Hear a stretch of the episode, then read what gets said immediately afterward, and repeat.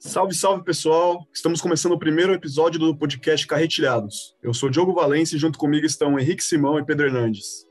Fala Diogo, fala Pedro. Cara, muito feliz em participar desse projeto. Vamos com tudo aí, vamos ter bastante assunto interessante aí para discutir nesse mundo da bola, hein?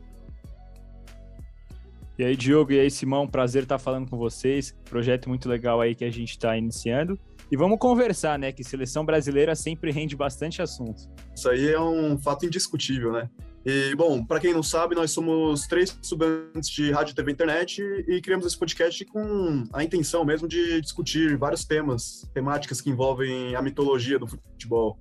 E nada melhor do que começar com o solo nacional, né? falar sobre a nossa Não só por isso, Diogo, como também que a gente já tivemos vitória hoje, seleção brasileira rumo ao bicampeonato olímpico. No dia que a gente está gravando isso aqui, Brasil venceu o México nos pênaltis aí.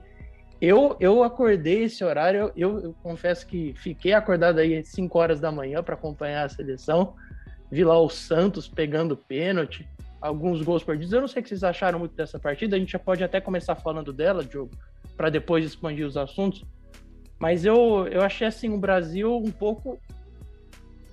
É, que já, aliás, eu acho que o Brasil já sofre um pouco por é, enfrentar outras seleções que não, não tenham que levar jogadores na idade e tal, mas eu, achei, eu acho que é um bom teste as Olimpíadas. Tem gente que não gosta que o Brasil participe e tal, mas eu acho válido. Eu acho válida a experiência do Brasil participar.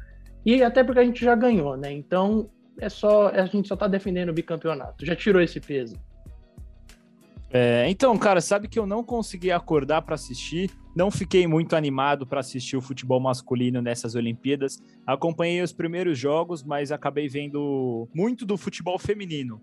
O masculino eu não assisti muito, fiquei bastante chateado que o Brasil, a seleção feminina, caiu para o Canadá e o Canadá bateu os Estados Unidos depois de mais de 30 anos e foi para a final das Olimpíadas. E assim, eu tava mais animado para o futebol feminino. O masculino não me atraiu muito, mas pelo pouco que eu acompanhei ali do jogo, a seleção brasileira não fez uma partida tão boa, né? Eu acho que, igual você falou, Simão, já entrou com a sensação de que já ganhou. E, pelo que eu ouvi dizer, o Matheus Cunha fez muita falta hoje, né? Uma coisa bem interessante que eu vi uh, no percorrer do jogo, na verdade, da Espanha, mas que engloba a partida do Brasil, é que tanto a Espanha quanto o Brasil, os finalistas, não estão, não estão tendo o desempenho que se espera, nenhum dos dois. Mesmo tendo, tendo chegado na final, ambos estão devendo um pouco. Né? Essa é a visão dos comentaristas e também dos especialistas de futebol quanto à atuação das seleções. Mas, claro, né, nós temos grandes talentos dessa seleção. E, pois é, a utilização de jogadores mais velhos deixa evidente que a nossa lateral direita pode ser um problema para o futuro, como está sendo para agora, né?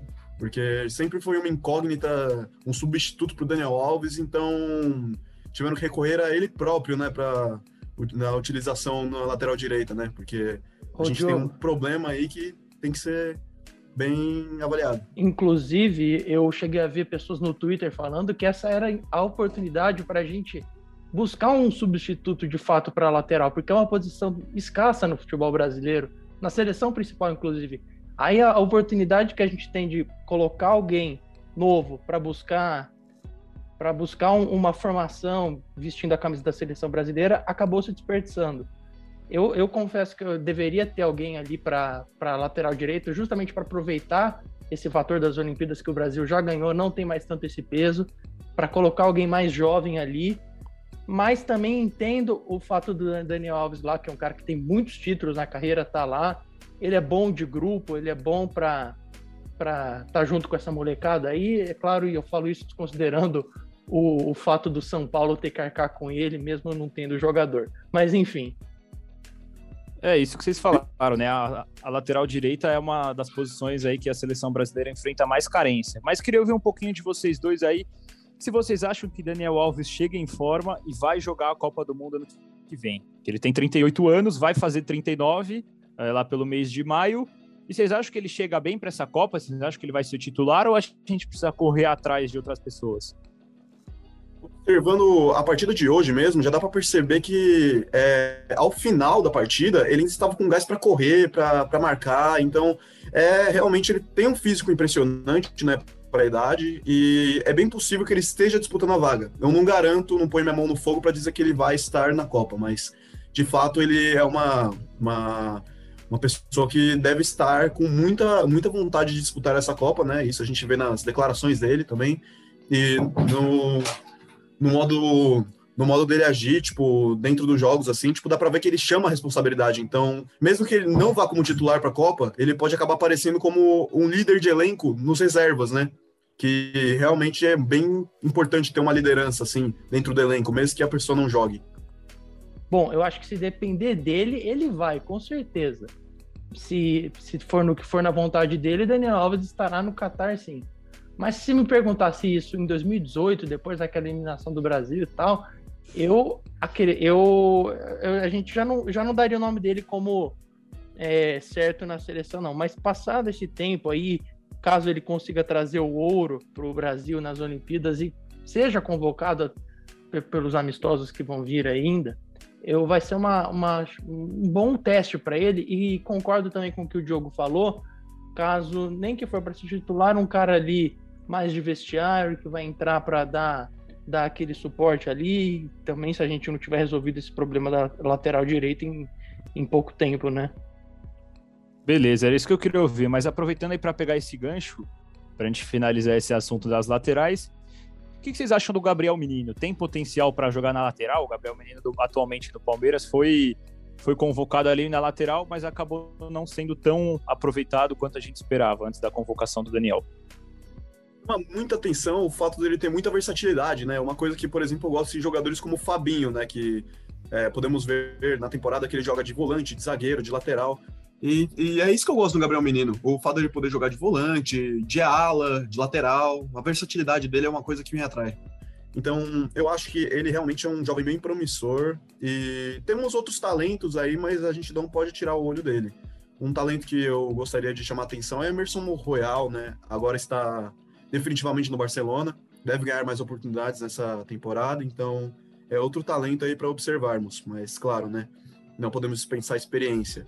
Atualmente o lateral mais requisitado dentro da seleção é o Danilo, mas ainda assim, tipo, também tem experiência Daniel Alves e são todos concorrentes a essa vaga de Qatar.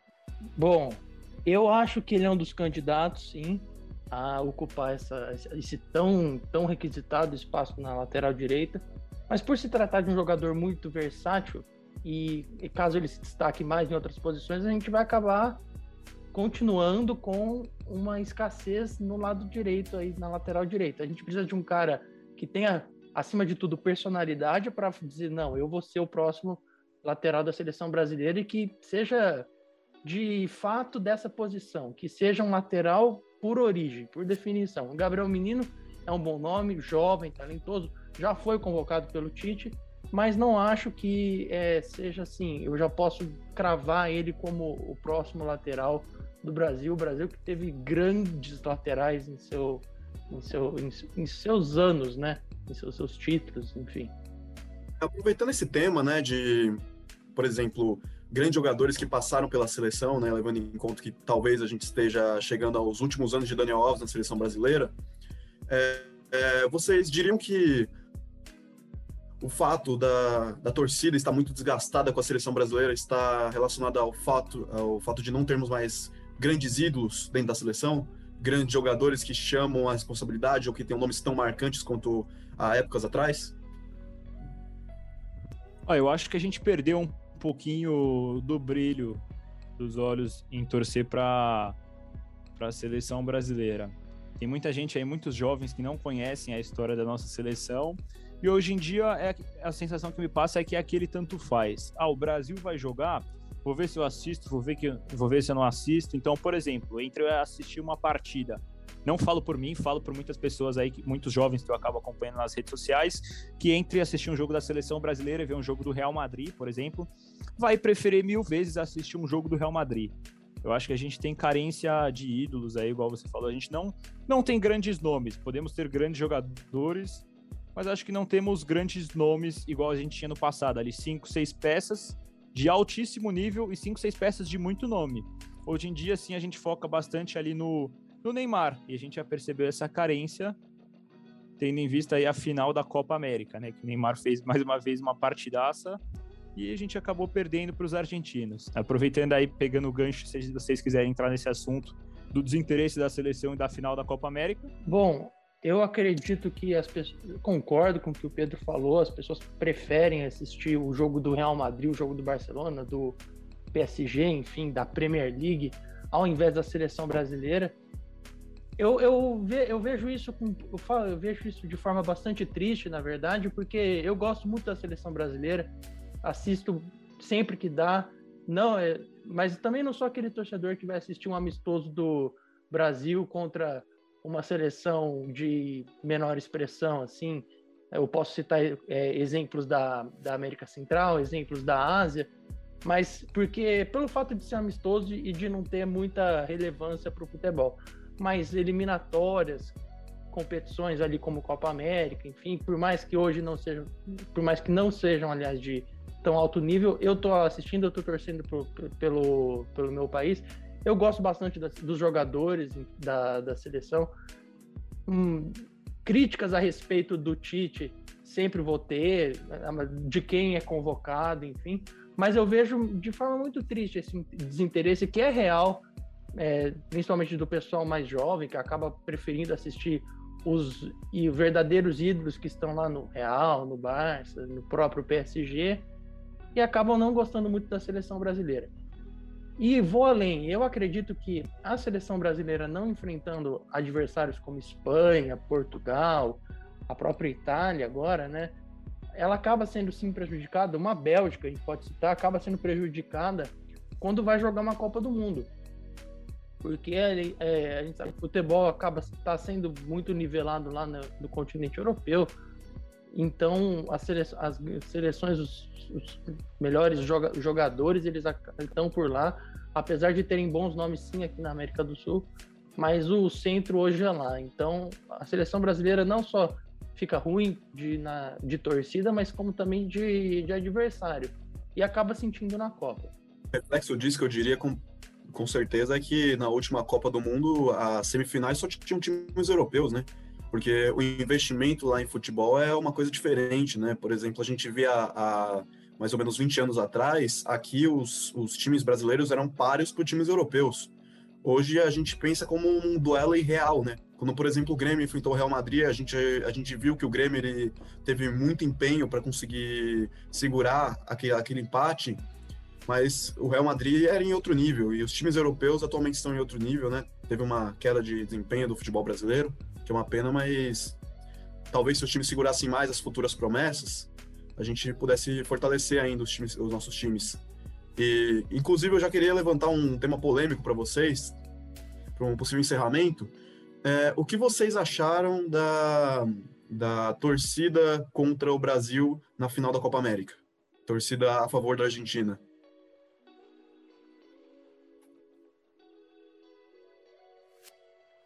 Ah, cara, é muito favorável a isso, sabe? Eu sou, eu sou daqueles que preferem aquela expressão mais clichê. Então, se até se a gente for jogar dominó contra a Argentina, eu vou torcer pro Brasil, eu vou torcer pra eles perderem pra gente. É claro que o Messi mere... tem toda aquela discussão por trás, o Messi merecia ganhar um título com a seleção, mas eu não acho que merecia aqui no Brasil, no palco do futebol mundial no Maracanã, na nossa casa. A maneira como a Copa América veio para cá, muito contestada. Assim, meio que o Brasil chamou a Copa América para cá, e nós fomos derrotados aí para o nosso maior rival. Então, eu acho feio, particularmente a minha opinião, respeito aqueles que preferem torcer para a Argentina, mas eu, igual eu falei, seja no dominó, no truco, em qualquer outro jogo, em qualquer lugar do mundo, eu sempre vou torcer para o Brasil contra a Argentina. Mesmo aí que eu esteja com muitas mágoas em relação ao país, que não vem ao caso, em relação à nossa situação atual, mas eu acho que não tem como torcer para a Argentina, em hipótese alguma assino embaixo, assino embaixo. Não entendo, confesso que não entendo é, o brasileiro que torce para a Argentina, ainda mais numa final no Maracanã, no, no, com todo essa questão aí do Neymar e Messi. É claro que assim, a torcida é torcida, tem gente que prefere, mas eu, eu confesso que particularmente não entendo o cara que vai lá e consegue e torce para a Argentina numa final, porque é, um, é uma rivalidade que, que tem, que acontece há anos aí. é, é claro, uma rivalidade saudável no futebol, um, um acaba zoando o outro, então eu acho que assim, se é, o, a Argentina vem aqui para é, vem aqui para ganhar, eu acho que a gente tem que ter essa mesma postura, né? Por parte da torcida também. Eu torço muito pra, pela seleção brasileira e também gostaria até de ler um tweet do gigante Galvão Bueno que diz: ganhar é bom, ganhar da Argentina é muito melhor. Um abraço e vai Brasil. Embaixo, 100%. Ganhar da Argentina é realmente, para mim, uma das coisas mais gratificantes como torcedor da seleção brasileira. É, isso, inclusive, me faz lembrar de um vídeo que eu vi do Zagallo falando que ele consegue até entender não torcer para a seleção brasileira, ou até torcer contra a seleção brasileira, claro, com suas ressalvas. Mas torcer para a Argentina contra a seleção brasileira é coisa de maluco. Exato. Mas exato. deixando brincadeiras à parte, é, eu gostaria de agradecer a participação dos dois e, e agradecer pela conversa. Foi muito gratificante, sempre muito bom e reflexivo. Bom, valeu aí, Diogo, valeu, Pedro. Eu acho que vai ser muito legal aí nesse projeto que a gente vai começar a fazer os podcasts. A gente vai trazer muito assunto assim. E não poderia ser outro tema, né? Esse para começar, tá na fala da seleção brasileira. Mas no geral é isso. Agradecer o pessoal que está ouvindo aí para apoiar nosso projeto. E vamos com tudo, é carretilhados. É isso aí, pessoal. Obrigado aí pela audiência de todo mundo. Bom dia, boa tarde, boa noite, seja lá o horário em que vocês forem ouvir isso daí, de madrugada também. Mas agradecer novamente a audiência, os meninos já falaram bastante, e falar para vocês ficarem ligados aqui, que Carretilhados vem forte e a gente vai trazer bastante novidade para vocês. Foi um prazer, pessoal.